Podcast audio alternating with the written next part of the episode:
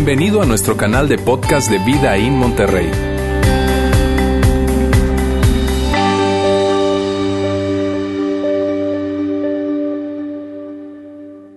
Hola, muy buenas tardes, ¿cómo están? Hoy continuamos con nuestra serie, así somos, de hecho, hoy estamos terminando esta serie, así somos, una serie que tiene que ver con respecto a la familia, o tiene todo que ver con esto de la familia y tiene todo que ver con esto de la paternidad. Nosotros como iglesia nos tomamos siempre en el año un tiempo para hablar acerca de la familia, porque creemos que no hay nada más relevante, o, permíteme expresarlo de otra forma, pocas cosas son tan relevantes como la familia. Muy pocas cosas son tan relevantes como la familia, e independientemente de qué formación traigas tú en términos de fe o religión, si eres cristiano, católico, eh, judío, no crees en Dios, tienes muchas reservas con respecto a Dios, en fin, tú y yo podemos estar de acuerdo en el hecho de que pocas cosas en la vida son tan importantes como la familia, definitivamente. Y por eso tratamos de abordar un tema alrededor de esto, bien sea de matrimonios, de hermanos, de padres, de hijos, en fin, una vez al año al menos. Y eso es lo que estamos haciendo en esta serie. Y el día de hoy estamos terminando esta serie. Y hablando acerca de la paternidad, también pensamos lo siguiente. Pocas cosas, y escucha bien, pocas cosas impactarán tanto la vida de alguien como su crianza. Y por eso es tan importante y tan relevante hablar acerca de la paternidad. La paternidad en sí misma tiene retos, retos, retos que, tienen que ver con, con el rol de padres, pero también tienen que ver con el tiempo en que nos tocó ser padres. Bien, una de las cosas que yo puedo identificar como retos naturales que vienen con nuestra función como padres es la siguiente, no nos educan para ser padres, ¿cierto? Nosotros estudiamos probablemente un promedio de 16 años para llegar a desarrollar o para poder ejercer nuestras carreras profesionales. Vamos a sacar, vamos a, conducir y tenemos que hacer, tenemos que estudiar un poquito y luego presentar un examen para que entonces nos den la licencia de conducir. Pero esto de la paternidad nos llega y aquí está. Somos padres y vámonos, no nos educaron. De hecho, somos muy poco intencionales para buscar algún tipo de herramientas que nos ayuden a hacer mejor nuestra función como padres. Muy poco. Si yo le pidiera a ustedes que levantaran la mano, ¿cuántos de ustedes primero, antes de ser padres, empezaron a leer y a formarse para cuando llegaran a ser padres? no quiero avergonzarlo, por lo tanto no quiero pedirle que levanten la mano. Pero muy poco lo hacemos, la verdad. Otro de los retos y los desafíos que vienen muy particularmente con el tema de ser padres es Mira, depende de qué tan sano emocionalmente hablando, qué tan seguros y qué tan estables nosotros seamos, podremos estar en una mejor posición como padres para poder criar a nuestros hijos. Pero lo que sucede es algo es lo contrario, ¿sabes? Si por alguna razón hay necesidades emocionales que tú no lograste cubrir por tu crianza, porque hubo algún eh, eh, evento que pasó temprano en tu vida y eso hizo algo dentro de ti y no lograste resolver ese asunto, ¿sabes? Cuando eres padre, eso se presenta. Y entonces los padres terminamos, miren bien, terminamos tratando de conseguir en nuestros hijos o tratando de suplir con nuestros hijos eso que nos faltó. Llámese apoyo, llámese afirmación, llámese amor inclusive. Y nosotros jamás como padres deberíamos ver a nuestros hijos como proveedores de afirmación, de apoyo, de valor o de amor. No, nosotros somos los proveedores para nuestros hijos. Y cuando nos confundimos en eso, debido a, la, formación que trajimos o con necesidades probablemente emocionales que no suplimos, sabes, les hacemos un gran daño a nuestros hijos. Otra de las cosas que hablábamos dentro de la serie era esto de que, y esto ya tiene que ver con un reto muy particular que vivimos en este tiempo. La semana pasada decíamos esto, la semana pasada decíamos que nosotros somos la primera generación de padres que está criando a sus hijos con Internet. De hecho, hablaba la semana pasada, yo le hablaba a los chavos que estaban aquí de secundaria, de prepa, y les decía, y les hablaba a ellos y les trataba de explicar cómo era la vida sin Internet. Hubo una vez una vida sin internet. Y trataba de explicarles a ellos y teníamos un conjunto de representaciones aquí y hablábamos acerca de eso, porque, porque sí, porque eso representa un gran, gran cambio. De hecho, uno de los cambios que hablábamos la semana pasada era el hecho de que como padres, los padres, los padres siempre fueron vistos como proveedores de información. Yo recuerdo cuando yo era, cuando yo era pequeño, cuando yo era un niño y yo me acercaba, cuando yo necesitaba saber algo, yo me acercaba a papá y a mamá para preguntarles, papá, ¿qué acerca de esto? Mamá, ¿qué acerca de esto? Y ellos me daban información. Pero eso hoy en día cambió. Hoy en día los padres no somos proveedores de, información, esa función cambió. ¿Por qué? Porque nuestros hijos tienen la información al alcance de la mano. ¿Sabes? Entonces nuestro rol ya ahora no será proveedores de información, ahora será proveedores de interpretación. Tendremos que ayudarles a interpretar lo que es la información que están recibiendo y tenemos que trabajar nosotros con esa conciencia, con esa claridad y también buscando que de alguna forma nuestra interpretación sea una gran interpretación para ellos y que sea totalmente confiable para ellos. Sabes, esos son parte de los retos que nosotros estamos teniendo en este tiempo, específicamente en este tiempo que nos tocó ser padres y que otros padres tuvieron otros retos, pero definitivamente no retos como estos. Así que hoy Mira, yo sé que en el auditorio hay, muchos padres, ¿verdad? Padres en diferentes etapas, padres que están empezando a ser padres, padres que ya son padres, padres que son abuelos, en fin. Pero independientemente de cuál sea tu, etapa en términos de la paternidad, este tema para ti es relevante. Yo no te tengo que convencer a ti de, de, oye, mira, quiero que estés muy atento. No, porque tú sabes que esto es relevante para ti, tú vas a estar muy, muy atento. Ahora, pero por otra parte, yo también sé que tengo aquí en el auditorio chavos, chavos que están probablemente en secundaria o en preparatoria, eh, otros que no son tan chavos, sino más bien están como chavos rucos que llaman algo así. Este, eh, en fin, eh, pero igual quiero, quiero, quiero decirte algo. Mira, a estos, a estos chavos que están acá, mira, los de prepa y secundaria, específicamente a ustedes, muchachos, por favor, no se vayan a desconectar de lo que vamos a hablar el día de hoy. Yo sé que yo voy a hablarles de los errores de los padres, pero es divertido cuando tú conoces los errores de tus padres. La semana pasada se me acercaban un par de muchachos y me decían, uy, Roberto, la plática. Nunca me dicen eso. Este, dice, uy, Roberto, la plática estuvo súper buena, mi papá comete todos esos errores. Este, y la verdad es que, mira, todos nosotros cometemos esos errores, yo cometo esos errores, todos los cometemos, porque el hecho no es no cometerlos, el hecho es no quedarnos en esos errores no quedarnos en esos errores. Bien, así que chavos, por favor, no se me vayan a desconectar, sino que estén bien atentos, porque por una parte ustedes van a saber cosas que es muy importante que sepan, muy importante que sepan para este tiempo, ¿verdad? Y por otra parte, ustedes van a saber los errores que papás están cometiendo y se van a poder burlar de ellos. ¿Bien? Así, no, es una broma, cuidado. Muy bien, amigos, vamos entonces a comenzar o a continuar con los errores que veíamos la semana pasada. La semana pasada vimos tres errores, hoy vamos a ver tres más, y este es el cuarto error de la serie, primero de este domingo, y el cuarto error de esta serie es el siguiente. Elogiamos lo que no debemos elogiar. Elogiamos lo que no debemos elogiar. Mira, tú y yo estamos de acuerdo que nuestros hijos necesitan palabras de ánimo. Estamos de acuerdo en eso. De hecho, todos necesitamos palabras de ánimo, ¿sabes? Porque las palabras de ánimo se convierten como una especie de oxígeno para el alma. Las palabras de ánimo vienen como para llenarnos de oxígeno cuando llegan estas palabras. Nuestros hijos y nosotros también lo necesitamos, pero el asunto es este, miren bien. Con respecto a este error, es muy interesante lo siguiente, porque este error se convierte en un cambio en sí mismo con respecto a la generación, con esta generación. Y te voy a explicar por qué.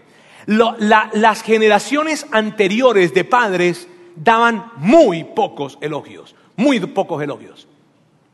Y si tú, y si tú de repente levantas la mano y dices, bueno Roberto, yo, yo, mi papá no, mis padres sí me daban muchos elogios, tú eres la excepción. Tú eres la excepción.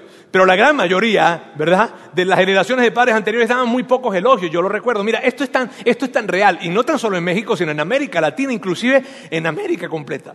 Miren bien, eh, eh, yo, hay un humorista que se llama Andrés López, que es un humorista colombiano, y él bromea con esto, y él dice esto. Cuando yo llegaba a la cocina y conseguía una taza de café, yo me alegraba tanto porque era que mi papá me ama, mi papá me dejó café, mi papá me ama. Las grandes expresiones de amor, él juega con esto y bromea y dice que las grandes expresiones de amor de su papá era que su papá le dejó café en la cocina. ¿Está bien? Y eso es una realidad, yo lo recuerdo también. Entonces, ¿qué es lo que pasa? Lo que pasa es lo siguiente, que como nosotros no recibimos esas palabras de afirmación, entonces nosotros decimos esto, yo no recibí esas palabras de afirmación que tanto necesité, yo no recibí esas palabras de motivación que tanto, que tanto, que tanto necesité, yo no recibí esos elogios que tanto necesité entonces yo como padre se los voy a dar a mi hijo y me voy a cansar de dárselos. Porque a mi hijo nunca le va a faltar una palabra de ánimo, como a mí me faltó. Terminamos eso y lo que hacemos es que nos vamos hacia el otro extremo. ¿Y sabes qué es lo que pasa? Que terminamos elogiando desmedidamente. Y cuando elogiamos desmedidamente, esto es lo que significa que terminamos elogiando lo que no debemos elogiar. Terminamos elogiando cosas que son externas y no elogiamos lo que debemos elogiar. Y entonces todos nuestros elogios giran alrededor o se ven como esto que va a estar acá. Qué bella que eres, mi amor.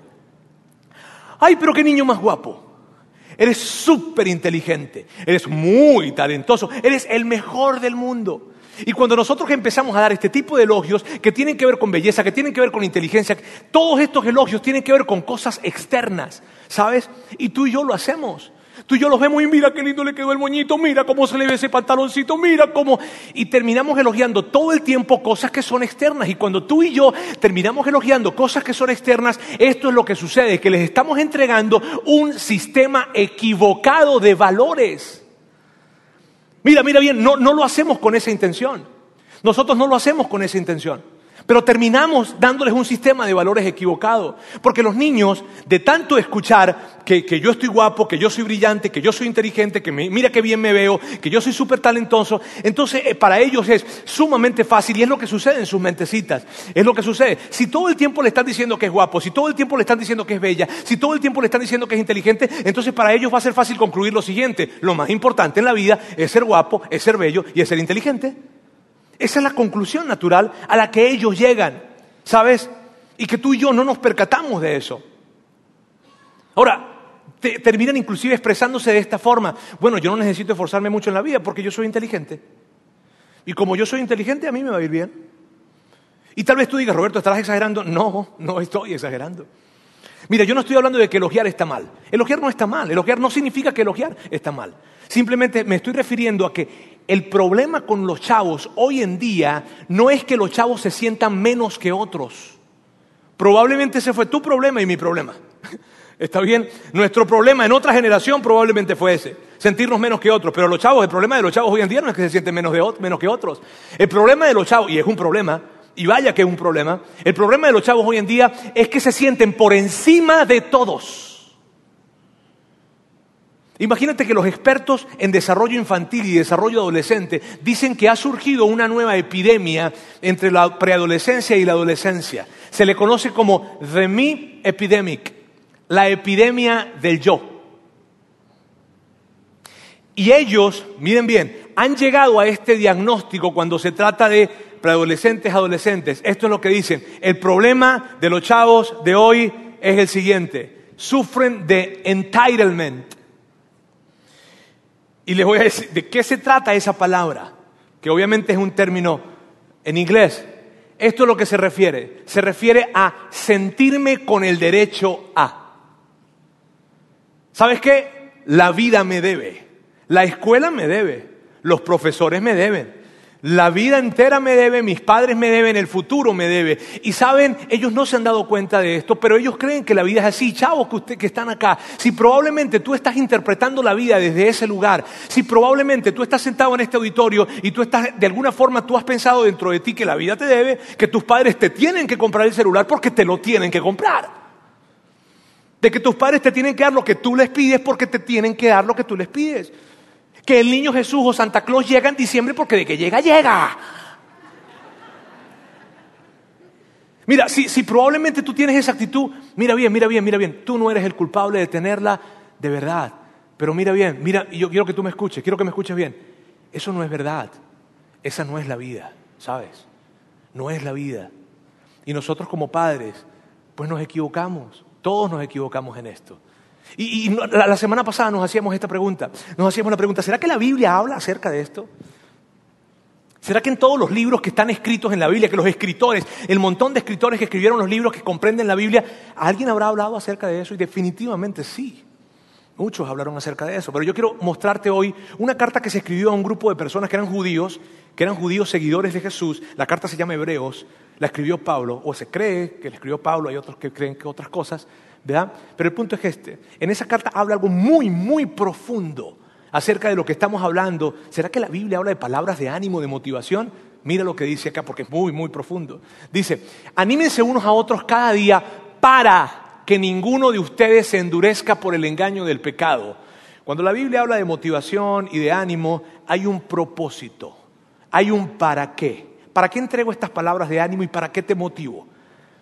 Capítulo más adelante de la misma carta dice esto.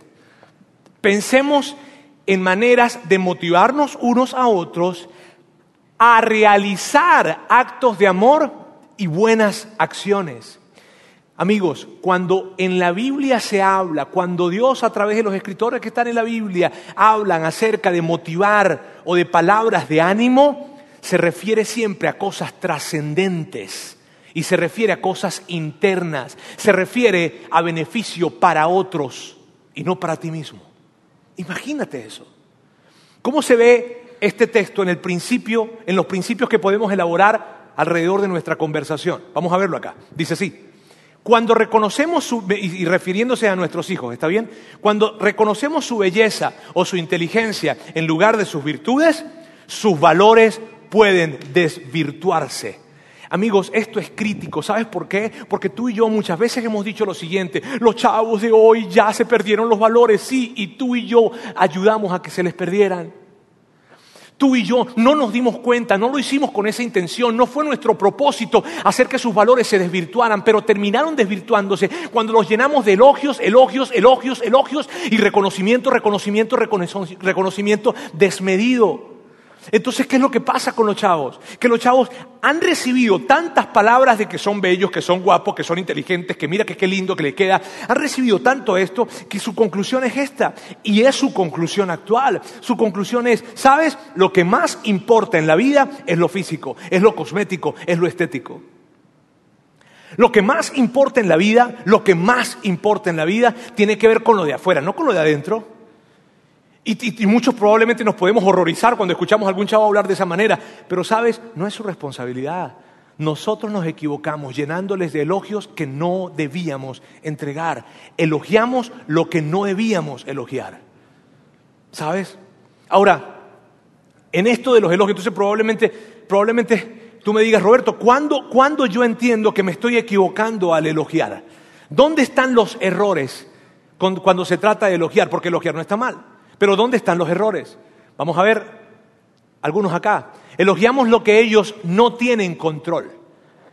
Elogiamos su belleza, elogiamos su inteligencia, elogiamos su talento. Ellos no tienen control sobre eso, eso es estático.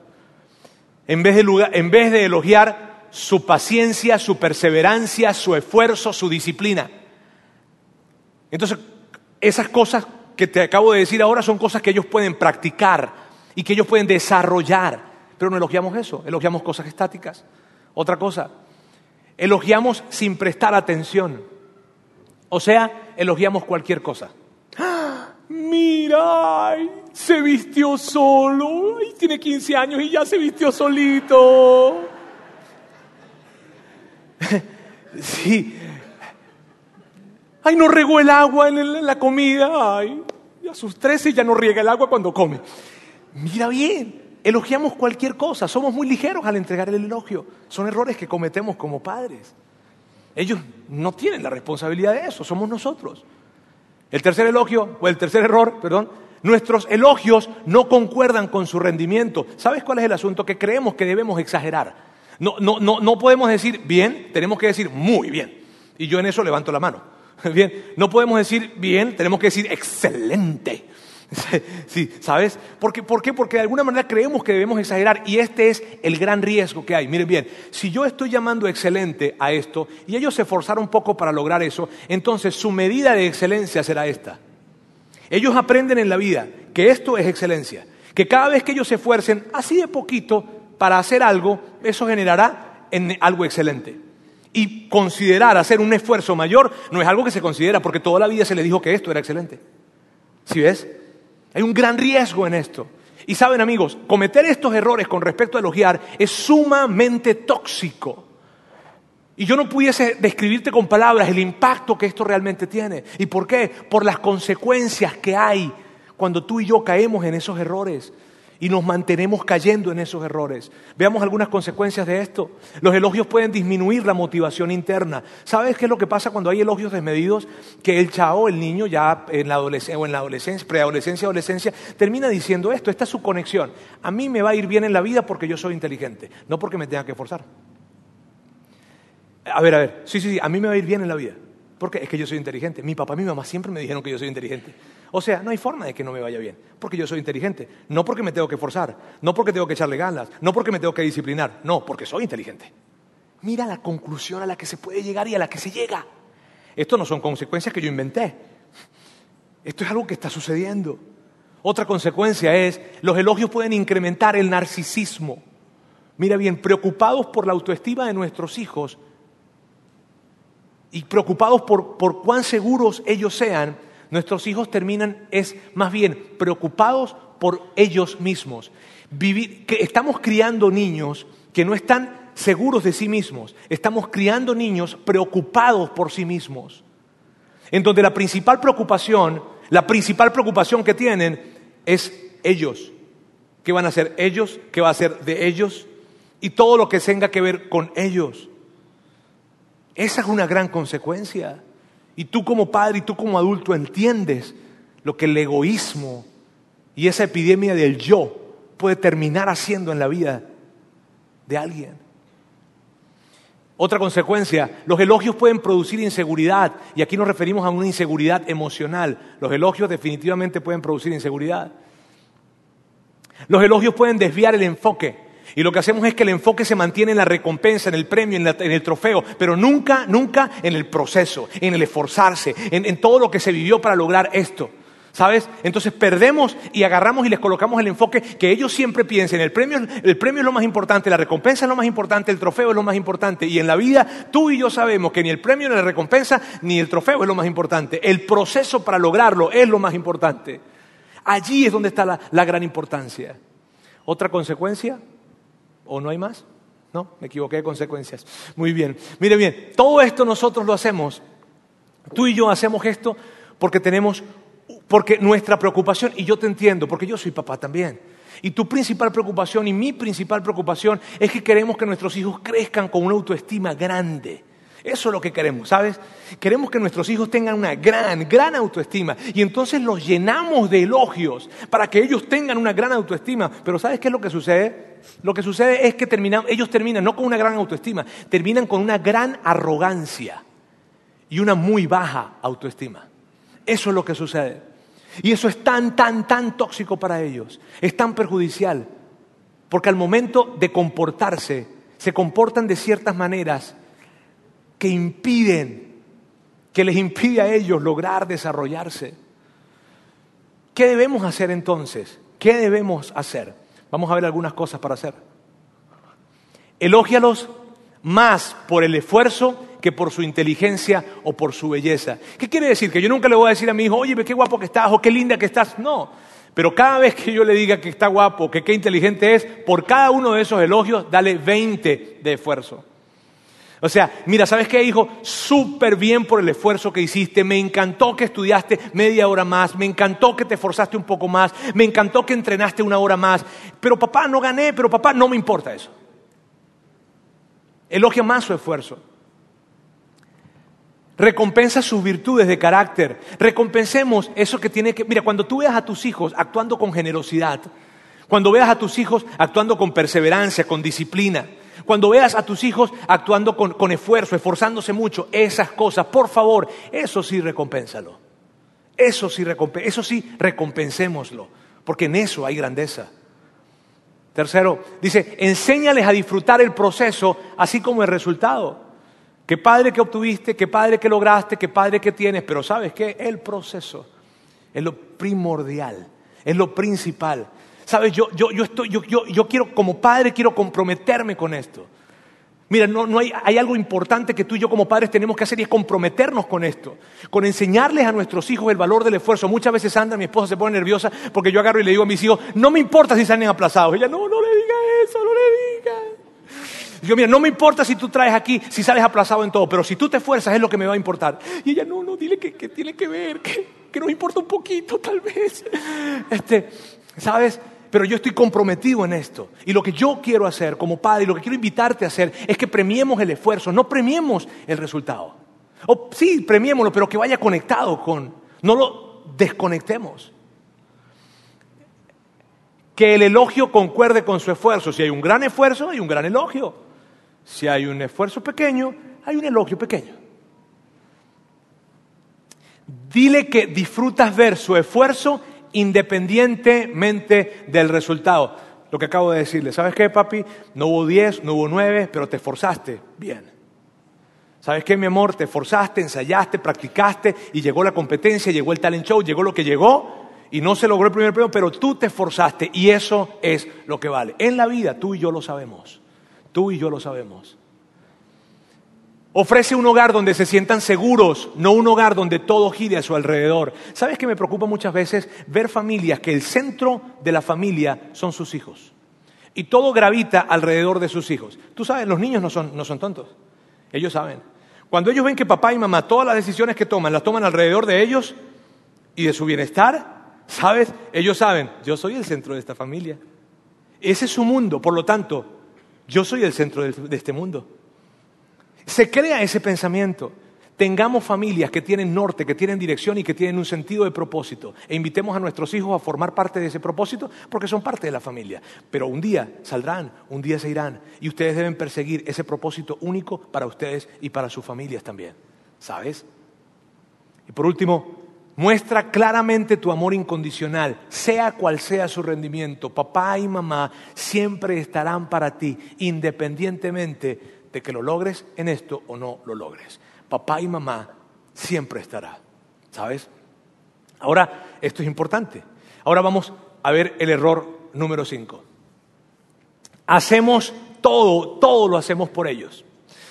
O ese es el error, ¿está bien? Mira, ahí les voy a contar algo. Hace como unos dos, tres años aproximadamente, en, en los medios de, de comunicación en los Estados Unidos, salió una noticia con respecto a la tradición de los huevos de Pascua, y esto fue en Nueva York decía, esta noticia decía así, la tradición de los huevos de Pascua de todos los años terminó siendo un desastre en este año. Este, ¿Y sabe por qué terminó siendo un desastre? Porque papá o mamá se metían a buscarle los huevos de Pascua a los niños y empujaban a otros niños para conseguir ese huevito de Pascua. Si no lo asocias mucho, tal vez te pudiese colocar el ejemplo con las piñatas. Está bien, pero no, me voy a quedar en los huevos de Pascua. Miren bien, miren, miren bien, miren bien, miren bien. Es increíble esto, ¿sabes? Es increíble. Pero el punto es este. Puede que esto nos dé risa a nosotros. Pero el tema es que esto evidencia un nuevo estilo de crianza. Ese nuevo estilo de crianza se llama sobreprotección. Sobreprotección. Y tú y yo, con mucha facilidad, caemos en esto. Y ni nos damos cuenta. De repente estamos montados en el camino de la sobreprotección y no nos dimos cuenta y son pequeñeces, ¿sabes? Son pequeñeces. Te voy a colocar algunas aquí. Yo sé que probablemente tú no cometes ninguna, pero estas son las que empezamos a cometer y estamos allí y ni, nos hemos dado cuenta. Guardar su ropa, completar una solicitud para ellos cuando ellos pueden hacerlo por sí solos, guardar sus juguetes, pero si tan solo tiene 15, eh, llamar a sus maestros de la escuela para dar excusas de su conducta, sobre todo cuando está en secundaria, resolver los conflictos con sus amigos. Nos metemos en los conflictos que tienen con sus amigos y tratamos de arreglar el asunto en vez de invitarlos a ellos a que lo puedan hacer. Mira, esta semana yo me corté el cabello y cuando me estaba cortando el cabello, la persona que me estaba cortando el cabello me estaba contando que, lo había llamado una mamá. Una mamá lo había llamado para decirle que, bueno, mira, ¿sabes qué, fulanito? Mi hijo va a ir esta, tarde para allá para que le cortes el cabello. Y empezó a decirle, yo quiero que le cortes aquí, le cortes allá, córtale así, ra, ra, ra, ra, ra. Y yo estoy escuchando al tipo y yo digo, ¿será que cuántos, hijos, cuántos años tendrá ese niño? Porque no puede ser muy chiquito a la vista de que está yendo solo a que le corten el cabello, ¿no? Entonces le pregunto al peluquero, y cuéntame algo, ¿qué edad tenía, qué edad tenía el, niño? Ah, 21 años. Ahora, mira, te estoy diciendo, mira bien, te estoy diciendo algo. Esto me, lo acabo de enterar. No es que yo estoy tratando de hacer una investigación exhaustiva para. No, hay casos de estos a la vuelta de la esquina.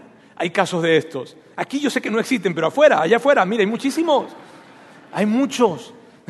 ¿Sabes? Ahora, ¿por qué nosotros hacemos eso? Mira, hacemos eso porque muchas veces porque estamos tan cansados y decimos, ay, ay, ya, ya, ya, ya, ya, además que vete a dormir ya, vete a dormir. Y terminas haciendo la tarea, terminas haciendo lo que tengan que hacer para que ya se vayan a dormir y que ya todos puedan descansar en la casa. Muchas veces eso es lo que sucede, ¿sabes? Otras veces, otras veces sucede simplemente porque como nosotros no, como, como con nosotros no estuvieron presentes en ese, de esa forma. De hecho, de hecho no, no, tengo dudas de eso. Yo no tengo una sola imagen en la que mi papá estuvo a mi lado ayudándome a hacer la tarea. No, ni una sola. ¿Está bien? Entonces, como no estuvieron presentes con nosotros, entonces nosotros queremos estar muy presentes con ellos. Y cuando hacemos eso, terminamos muchas veces haciendo lo que ellos tienen que hacer y les terminamos perjudicando su desarrollo teniendo que luego ellos vivir con comportamientos sumamente tóxicos. Y esto es crítico, y es crítico por los resultados que tienen. Veamos algunos resultados que, tiene, que, vienen de allí. los hijos se vuelven perezosos y se desmotivan. Mira, ¿por qué se vuelven perezosos y se desmotivan? Porque ellos saben que papá o mamá a última hora van a rescatarlos. Son las diez y media, no he terminado la tarea, tengo tanto sueño, pero ¿cuánto faltará para que mi papá y mamá vengan y me hagan esto? Sí, se condicionan. Y entonces saben que papá y mamá van a venir a intervenir para esto. Y por eso se vuelven perezosos y se desmotivan. No tienen la motivación de hacerlo, de, decidir, voy a echarle gana, voy a recorrer una milla extra, voy a dar lo que más pueda. Otra consecuencia o resultado es, se atrofian y no alcanzan su potencial. Mira bien, se atrofian y no alcanzan su potencial. Mira, así como tu hijo no aprendió a nadar porque se leyó un manual y fue a nadar, sino que él se lanzó a la alberca para nadar, de la misma forma, esas cosas, esas virtudes internas que tienen que ver con esfuerzo, con perseverancia, con disciplina, son cosas que se desarrollan a partir de la aplicación. No, no, suceden solas. Ellos no se esforzarán cuando luego salgan de la carrera, vayan a la universidad, vayan al campo profesional y van a decir, ahora sí me voy a esforzar. No. Su esfuerzo, su disciplina, su perseverancia se empieza a formar en el tiempo de su niñez. Y si eso no está sucediendo, te voy a explicar, el músculo del esfuerzo, el músculo de la disciplina no se desarrollará, se atrofiará y el impacto en su desarrollo emocional no te lo puedes imaginar. No sabrán resolver conflictos, porque pues como siempre se los resuelven, ¿verdad? Mira, para aprender a resolver conflictos, ¿tú sabes qué es lo que necesitas? conflictos. Pero como cada vez que aparece un conflicto, papá o mamá va a salir para impedir o para responder o para librar, eso lleva como consecuencia algo todavía más complicado. Tendrán grandes dificultades relacionales. Mira, eh, chavos, chavos que están acá, chavos que están acá en, en secundaria o en la prepa, mira bien, chavitos, chavos, si ustedes, si ustedes están teniendo broncas con amigas, con amigos, y la respuesta que tienen ante esas broncas constantemente es alejarse de ellos y nada más, escúchame bien, esa no es la solución. Los conflictos hay que resolverlos. Y el alejamiento no necesariamente es una, una solución total. ¿Sabes? Como padres tenemos que ayudarles, guiarles, no resolverles, guiarles en esto para, que pueda, para, que, para, para, minimizar el impacto de esas grandes dificultades relacionales que tendrán en el futuro. Y ni te puedo, mira, ni te puedo explicar cómo, esas, cómo, ese, cómo eso se ve en el matrimonio. Ni te lo puedo imaginar, ni te lo puedo contar. O probablemente tú me lo podrías contar a mí. Es un gran impacto eso. Luego dice, el mundo que los rodea perderá lo que tienen para ofrecer, porque ese diseño que Dios colocó en sus corazones nunca se desarrolló y el mundo perderá algo grandioso que Dios colocó en ellos. Y por último, dice, no experimentamos la satisfacción de prepararlos para la adultez. Mira, la mayor satisfacción que tú y yo podremos experimentar como padres no es ver el camino de nuestros hijos hecho para ellos. La mayor satisfacción que nosotros experimentaremos como padres no es verlos ganar el trofeo, no, es verlos, hombres y mujeres, maduras, maduros, sanos, fuertes y determinados, sabiendo lo que es lo verdaderamente importante en la vida. eso sí, ¿sabes?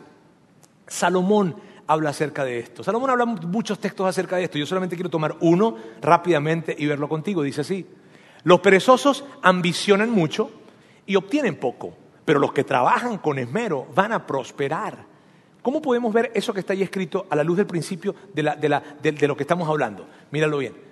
Cuando hacemos todo por nuestros hijos, pueden volverse perezosos e incompetentes y no tener ningún motivo para madurar.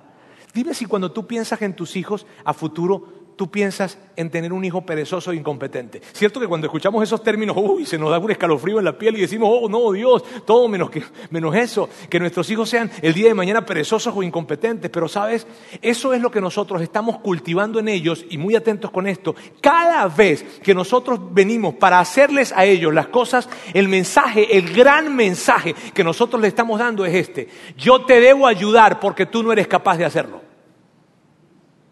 Yo te debo ayudar porque tú no eres capaz de hacerlo y tú siempre vas a necesitar mi ayuda. De hecho, tú siempre vas a necesitar la ayuda de algún adulto que venga para ayudarte porque no eres capaz. Y por eso yo intervengo. Y tú, Roberto, ese es el mensaje, pero yo no, no es lo que yo estoy queriendo decirles. Sí, yo sé que no es lo que tú estás queriendo decirles, pero eso es lo que terminamos creando en sus pequeños corazones. Entonces, ¿qué debemos hacer con respecto a esto? ¿Qué debemos hacer con respecto a este error? Esto es lo que debemos hacer. Aliéntalos. ¿Qué significa alentarlos? Alentarlos significa, hijo, tú eres capaz. Tú sí puedes hacerlo. Tú te puedes esforzar. Tú puedes lograrlo. Tú puedes dar una milla extra, aliéntalos, llénalos de ese sentido de capacidad que ellos tienen dentro de ellos y que definitivamente sí pueden hacerlo. Segundo, hazle preguntas, hazle preguntas. Mira, en lugar de apresurarnos a darles respuestas, hagámosle preguntas, porque a través de esas preguntas les vamos a ayudar a desarrollar el pensamiento crítico. No, Sabes que como padres queremos rápidamente darle respuestas. Ayer Antonella, mi hija, me decía, papá, ayúdame a construir una frase con desecho con la palabra desecho. Y yo le dije, a ver, este, ¿y qué crees tú? ¿Qué, se desecha? Bueno, la basura. Eh, y empezó a decirme algunas cosas. Y yo, no, no, no, pero dime qué se desecha que no sea tangible. Algo que no sea tangible que se desecha. ¿Cómo, papá? Pues que no sea tangible, que no lo puedas tocar. No sé. veamos a ver. Y empezamos a hablar. Ella empezó, pero el aire, ¿y tú desechas el aire? No, no, no, no, no lo desecho. Ah, entonces, bueno, papá, ¿la mentira? Ah, la mentira. Muy bien, la mentira se desecha. Eh, los pensamientos malos, los pensamientos malos se, desechan. Eh, los pensamientos limitantes, ¡ay, mija! Voy a escribir un libro con lo que me estás diciendo. Ahora, miren, miren bien, miren bien, miren bien lo siguiente. Y tú te pierdes muchas veces de ese tipo de respuestas en tus hijos y el desarrollo del pensamiento crítico porque te precipitas, te precipitas a entregarles respuestas. Vamos a trabajar más en la pregunta. Yo sé que machamba, oh, sí que lo sé, pero necesitamos tú y yo esforzarnos para eso. Otra cosa más es piensa un problema. Cada vez que ella traiga o que él traiga un problema para ti, busca un problema similar. Los hijos, nuestros hijos van a ayudar, van a saber resolver problemas entre más problemas tengan. Entonces tráele o preséntales problemas similares para ayudarles en eso. Conéctalos con un compañero. No nos apresuremos a darles la respuesta. Más bien, convirtámonos nosotros en puentes hacia la solución. Ay, que se me quedó la libreta, que se me quedó la tarea, que no escribí. Ok, ¿y cómo lo podemos solucionar? Pues no sé, ¿quién crees tú que a lo mejor la haya llevado a casa? Ah, Juanito. Ah, muy bien, Juanito la llevó. ¿Y cómo debemos hacer para contactar a Juanito? Eh, no sé, con su teléfono. ¿Y quién lo tendrá? o sea, llévalos a ellos a que ellos generen el camino hacia eso y conviértete tú en un puente más que en hacerles la tarea como tal. Mira, hay una gran, gran, estas son, estas son definitivamente cuatro pasos que te animaría con respecto a esto. Sin embargo, hay una gran, algo que te tengo que decir ahorita es, eh, que es muy importante es esto. Trabajemos en hacer como padres una gran combinación entre sensibilidad y exigencia. Seamos padres sensibles pero seamos padres exigentes también. Y que esto sea una fuerte combinación. ¿Cómo se ve la sensibilidad y la exigencia? Por ejemplo, todos los días tu cama debe estar hecha. No significa perfectamente hecha, hecha. Y trabajemos en eso. Como padres trabajemos en eso. Si tú me preguntaras a mí, Roberto, ¿cuáles son esas dos cosas que probablemente tú dirías que es necesario y que hoy en día nuestros hijos necesitan más? Estas serían, uno, ingenio. Ayudémosles a ser ingeniosos a que busquen la solución, a que ellos traten de conseguir la vuelta y hacer la forma, ingeniosos, ayudarles a desarrollar ingenio. Y lo otro es la resiliencia. La resiliencia es esa capacidad para enfrentar situaciones difíciles e ir por encima de ellas. La resiliencia es la capacidad de enfrentar la adversidad. Esas son dos características tan necesarias en nuestros muchachos hoy en día. Ayudémosles entonces como padres para esto. Bien, vamos a ver el error número 6. Error número 6 dice, los libramos de las consecuencias. Te voy, a, contar una historia, ¿está bien? Una historia de la vida real. No, esto no es inventado, historia de la vida real. Pedrito, lo que sí cambié fue el nombre. Pedrito. Pedrito eh, tiene, Pedro tiene 29 años y Pedro fue despedido de su empleo y él está presentando una demanda contra la, contra la empresa que lo despidió. El alegato de Pedro es el siguiente. Mi supervisor me impedía y me prohibía ver el Facebook en horas de trabajo y yo, el Facebook es parte de mí, entonces yo, o sea, si me contrató a mí, contrató a mi Facebook. El supervisor exigía que yo tenía que hacer cierto número de llamadas diarias y él no puede exigirme, puede sugerirme. Y tercero, En esa semana o en una semana, él había, había llegado tarde tres veces. Esto sí está chido. Este, había llegado tarde tres veces. Y entonces él, su alegato era este. Mi supervisor no puede pretender de que yo controle lo que no puedo controlar. Yo no puedo controlar el tráfico. Como no puedo controlar el tráfico, yo voy a llegar tarde. Ahora, mira bien, em, eh, le escarbaron un poco más a Pedro y resulta que Pedro, esa irresponsabilidad que Pedro tiene es una irresponsabilidad condicionada. Porque su mamá, cuando Pedrito estaba en la primaria y en la secundaria y se le quedaba la mochila o se le quedaba la libreta, su mamá salía corriendo a buscar la casa y luego a llevársela de vuelta. Cuando Pedrito entró en la secundaria, su mamá le resolvió muchos, muchos, muchos asuntos. Cuando Pedrito llegó a manejar y empezó a salir a, tener multas de tránsito, su mamá le pagaba las multas. De hecho, su mamá acompañó a Pedrito a la entrevista de trabajo en la cual él estaba trabajando. Sí, mira, esto es un gran asunto, amigos. Cuando tú y yo como padres estamos evitando las consecuencias a nuestros hijos, ¿sabes lo que está pasando? No les estamos preparando para el éxito, no les estamos preparando para el camino de mañana, les estamos preparando para fracasar. Seremos unos excelentes instructores de fracaso cada vez que nosotros evitamos que ellos tengan consecuencias. ¿Y por qué hacemos esto? ¿Por qué lo hacemos? Aquí hay algunas razones. No queremos que sufran. Nosotros queremos evitarles a ellos esas pequeñas dosis de sufrimiento hoy en día. Pero el asunto es este. Cuando tú y yo les evitamos esas pequeñas dosis de sufrimiento hoy en día, ellos tendrán grandes dosis de sufrimiento el día de mañana, cuando estén grandes. Otra, Queremos remover obstáculos. ¿Sabes? Hay algo en nosotros los padres de este tiempo que creemos que ellos van a tener éxito sí o sí. Si tú preguntas, ¿y tus hijos? Ellos están condenados al éxito. ¿Sabes? Entonces lo que... Sí, sí, sí, sí, sí, sí, sí. Entonces, ¿qué queremos hacer? Que cualquier consecuencia tenemos que quitarla. Porque esa consecuencia lo que va a hacer es un obstáculo para el éxito. Que mi hijo ya se ganó. ¿Por qué? Por nacer. No. Tercero, es más fácil. Sí, definitivamente es más fácil y es menos dramático. O sea, es más, o sea, ay, ya, ya, ya, olvídate de las consecuencias. hay menos drama, menos, menos todo. Es mucho más fácil. Cuarto, queremos que tengan una mejor autoestima. En nuestro afán de que nuestros hijos tengan una mejor autoestima, terminamos librándolos de consecuencias, cuando realmente las consecuencias lo que vienen a hacer es a fortalecer una autoestima sana. Sigue. Dice, queremos que nuestros hijos nos amen. Y este es un gran asunto, papás. Mira, esto es algo que, yo, que yo entiendo muy bien, porque yo soy papá. Pero yo te, yo te entiendo a ti. Pero el propósito de nosotros como padres no es que nuestros hijos nos amen. El propósito de nosotros como padres es prepararles a ellos para el camino. Nosotros seremos una fuente de disciplina y de amor para ellos, pero ellos no son una fuente de amor para nosotros. Y cuando tú caes en el error de creer que tus hijos son una fuente de amor para ti, estás haciendo algo sumamente tóxico. Y es tan, tan peligroso. ¿Sabes? ¿Hablará la Biblia acerca de esto? Ah, claro que sí. Y lo que dice es increíble. Quiero que lo leas conmigo. Ninguna disciplina resulta agradable a la hora de recibirla. Al contrario, es dolorosa, pero después produce la apacible cosecha de una vida recta para los que han sido entrenados por ella. Chavos que están acá, Mira, la disciplina no es buena, las consecuencias no son buenas ni para ti ni para un adulto, o sea, a nadie le gusta la disciplina, pero esto es lo que tú y yo debemos entender. La disciplina es necesaria para que tú puedas tener el día de mañana una vida increíble. Si tú me dijeras, a ver, Roberto, a ver, Roberto, dime cómo podría tener una vida increíble, necesitas darle la bienvenida a la disciplina. Y como padres tenemos que proveer esa disciplina y no tenemos que limitarles o protegerles de las consecuencias. No, tenemos que dejar que las consecuencias lleguen para ellos. ¿Cómo se ve ese texto a la luz de, un principio en lo que estamos hablando en este momento? De esta forma.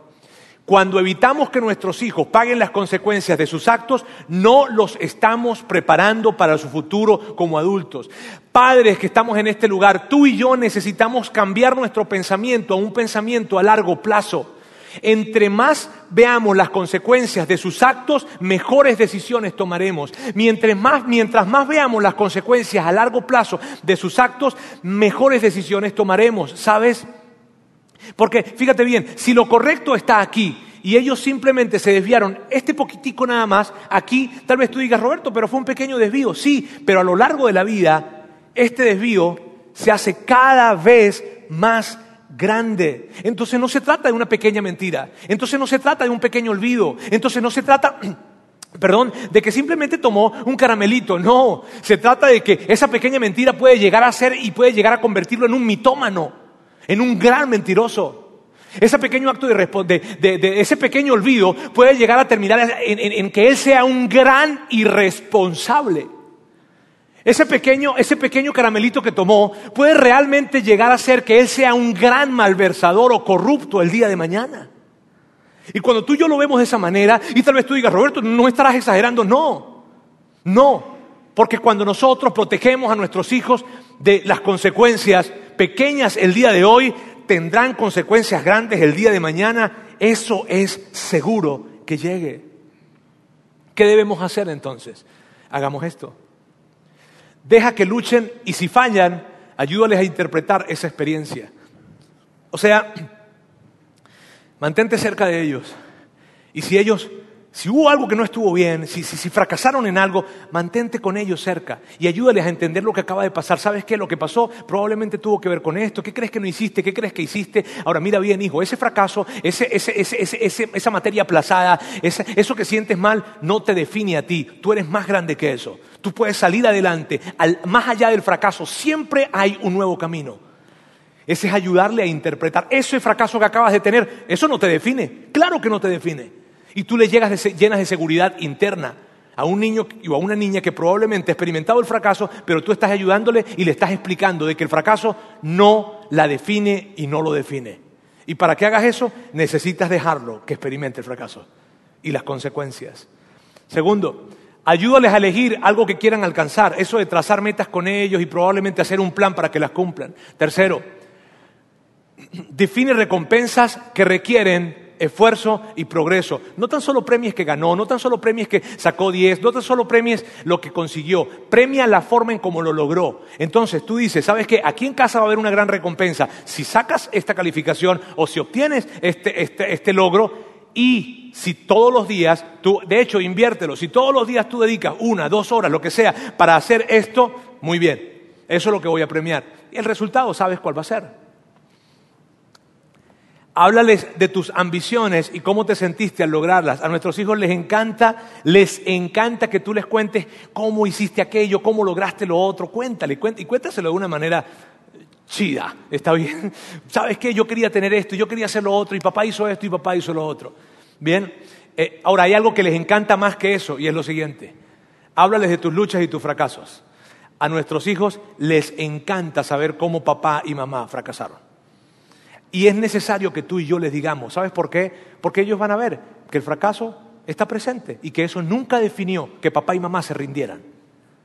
Háblales y compárteles acerca de eso. Otra cosa más, exprésales tu amor y tu confianza en ellos, pase lo que pase. El amor nunca será una recompensa, nunca. El amor siempre estará presente para nuestros hijos y tienes que hacérselo saber. Lo último, deja de excusarlos cada vez que hay una situación que no, que fue el profesor, no, que fue el clima, no, que fue el otro equipo, que fue, no, ¿y cuál fue tu responsabilidad? No, papá, no, no, yo no, ¿cuál fue tu responsabilidad? Hasta que tú no me digas cuál fue tu responsabilidad en todo esto, no nos vamos a la cama. Y cúmplelo. Tenemos que llevarlos a que vean sus responsabilidades en esto. ¿Sabes? Pensemos en términos de, nosotros como padres necesitamos pensar más en términos de ecuaciones y no de reglas. En mi casa hay dos reglas solamente. Una, no mentir y dos, tienen que eh, respetar a su mamá. Esas son las dos reglas que hay, solamente dos. Y las otras, no, no hay más. Solamente esas dos, por ahora. ¿Está bien? Porque sí, me, gusta pensar que trabajemos con ecuaciones y yo estoy aprendiendo en esto. Y te animo a que aprendamos juntos en esto. Y es, si haces esto, este es el beneficio. Si haces esto, esta es la consecuencia. Si haces esto, logras esto. Y si haces esto, tienes esto. ¿Por qué? Miren bien y escuchen bien esto. Beneficios a corto plazo serán consecuencias a largo plazo. Consecuencias a corto plazo serán beneficios a largo plazo. Amigos, tú y yo necesitamos hacer nuestra chamba como padres. Esta generación, como ninguna otra generación en la historia, necesita que tú y yo nos amarremos los pantalones y hagamos nuestro rol como padres. ¿Sabes? Mira, todo lo que te acabo de, hablar, esto requiere tiempo. Esto requiere que te sientes a pensar con tu esposa, con tu esposa, y se pongan a pensar de qué manera lo van a hacer. Algo que, que, necesitamos hacer, porque esta generación, te insisto, como ninguna otra generación en la historia, lo necesita. ¿Tú sabías que en México, en este país, la segunda causa de muerte entre los 12 años y los 24 es el suicidio? ¿Sabías que en los últimos 30 años eso aumentó aquí al 300%? ¿Cuántos, hijos tienen, ¿Cuántos tienen hijos entre 12 y 24? Levante la mano, por favor. Bueno, ustedes que levantan la mano, quiero decirles eso, que la segunda causa de muerte en este país es el suicidio, en esa edad. Mira esto, organizaciones educativas hoy en día están sumamente preocupadas haciendo eventos, miren para qué hacen los eventos y las escuelas de padres, para esto, para ayudar a padres de hijos estresados o deprimidos. Cuando yo veía eso, yo decía, ¿qué? En mi tiempo, papá yendo a hijo estresado, ¿qué? Papá, estoy estresado. ¿Cómo? Ahora, mira bien, yo no, yo, no, yo, no, yo no estoy burlándome de los muchachos. No, no, no, no, no, para nada. Miren bien, miren bien, miren bien. Muchachos, ustedes no son responsables de esto, no. Y yo entiendo que puedes estar estresado y deprimido definitivamente. Y tu papá y tu mamá necesitan ayuda para esto. Pero este es un reto nuevo para nosotros. Es algo totalmente nuevo. Mira, en esta ciudad, en Monterrey, en Monterrey se, está haciendo un estudio que empezó como piloto y mira el resultado que dio solamente en cuatro escuelas de Monterrey. En solo cuatro escuelas hubo 264 alertas de problemas emocionales en adolescentes que podían agredirse a sí mismos o a otros. Esto no fue hace más de un año, hace fue menos de un año. 264 alertas solo en cuatro, solo en cuatro escuelas. Mejor párenle, no sigan. Ah, Mira, yo quiero terminar el día de hoy de la siguiente forma. Quiero terminar dándoles un texto que está en la Biblia, que Salomón lo presenta y que es el texto cuando, se, cuando se refiere a crianza de hijos. Y este es. Dirige a tus hijos por el camino correcto y cuando sean mayores no lo abandonarán. Yo quiero que tú digas, porque la palabra clave aquí es dirigir. Yo quiero que tú digas esa palabra conmigo. No dice sugiérele, no dice recomiéndale, dice dirigir. Y para dirigir necesitas firmeza sensibilidad y firmeza. Debemos expresar nuestro amor firmemente. Si no, nuestros hijos se extraviarán. Amigos, en esta iglesia, como iglesia, nosotros estamos comprometidos con ustedes como padres Lauro les hablaba en el primer mensaje de esta serie, les habló de todos los ambientes que tenemos nosotros. Wambaland, Upstreet, los, los sábados tenemos un ambiente para chavos que están en secundaria que se llama Transit y estamos tratando de construir los mejores ambientes para ellos. El próximo año tendremos un ambiente que se llama Inside Out, que tiene que ver con chavos que están en preparatoria y así vamos a seguir creando ambientes y creando ambientes y creando ambientes para ayudarles a ustedes en la principal responsabilidad que tienen que formar espiritualmente a sus hijos. Pero nosotros queremos ayudarles en esto y estamos comprometidos en esto. Y vamos a gastar toda la lana que sea necesaria y vamos a gastar todo el esfuerzo que sea necesario para que esto realmente suceda en la vida de ustedes. Miren bien, chavos, chavos que están acá. Quiero que sepan ustedes algo. Ahora, chavos, chavos, chavos que están acá. Quiero que me vean, quiero que me vean, quiero que se despierten ahorita. Están dormidos, chido, pero ahora quiero que me vean. Miren bien, miren bien. Muchachos, quiero que sepan esto. Ustedes son importantes para nosotros. Ustedes son importantes como nosotros. Mira, yo, yo quiero decirte esto como pastor de esta iglesia. ¿Sabes? Y me puedes considerar tu pastor, no, no importa, yo no me enojo con eso, pero quiero decirte algo, yo me comprometo como líder de este lugar a gastar todo lo que sea necesario para que los ambientes de familia de este lugar sean relevantes para ti, a buscar el dinero, a pedirle dinero a tus padres. Y por eso lo vamos a seguir haciendo, porque necesitamos seguir construyendo estos ambientes para ellos, necesitamos reclutar los mejores líderes posibles para que sean mentores de tus hijos, para que sean mentores de ustedes, chavos, y ustedes puedan tener a alguien adulto que, tenga, que sea un gran referente para ustedes. Nos comprometemos en eso. Y de hecho, en la primera reunión les decía algo que no, que no tenía preparado y que, y que quiero decírselo a ustedes también. Fíjense bien, muchachos, y lo digo con mucho cuidado, pero chavos que están acá, quiero que ustedes sepan esto, ustedes muchachos, yo voy a preferir que ustedes estén sentados en estas sillas muchas veces más que sus propios padres. Porque ustedes nos importan demasiado y vamos a hacer lo que sea necesario para ayudarles en su crecimiento y para ayudar a tu papá y a tu mamá a que tengan buenas herramientas para que tú puedas brillar y para que puedas estar preparado para el camino que Dios diseñó contigo. Permítame darle gracias a Dios. Dios, gracias por este día. Gracias porque, porque es increíble poder hablar acerca de esto, Dios, de que tú nos entregaste esta gran responsabilidad y que muchas veces nos sentimos perdidos como padres y que se requiere de tanto, tanto esfuerzo, Dios. Yo quiero presentarte a cada familia en este lugar. Quiero pedirte que, vengas, Dios, y que, y que extiendas tu mano de alguna manera para cada familia, dándole la fuerza, la entereza de carácter, la sabiduría a todos nosotros para poder criar a nuestros hijos bien, para poder hacer un buen, un buen trabajo, porque al fin y al cabo, Dios, son tus hijos y tú los amas más. Ayúdanos a poder, Dios, proveerles esa instrucción y esa disciplina y ese amor que tú sabes que nosotros necesitamos darles y que ellos tanto necesitan.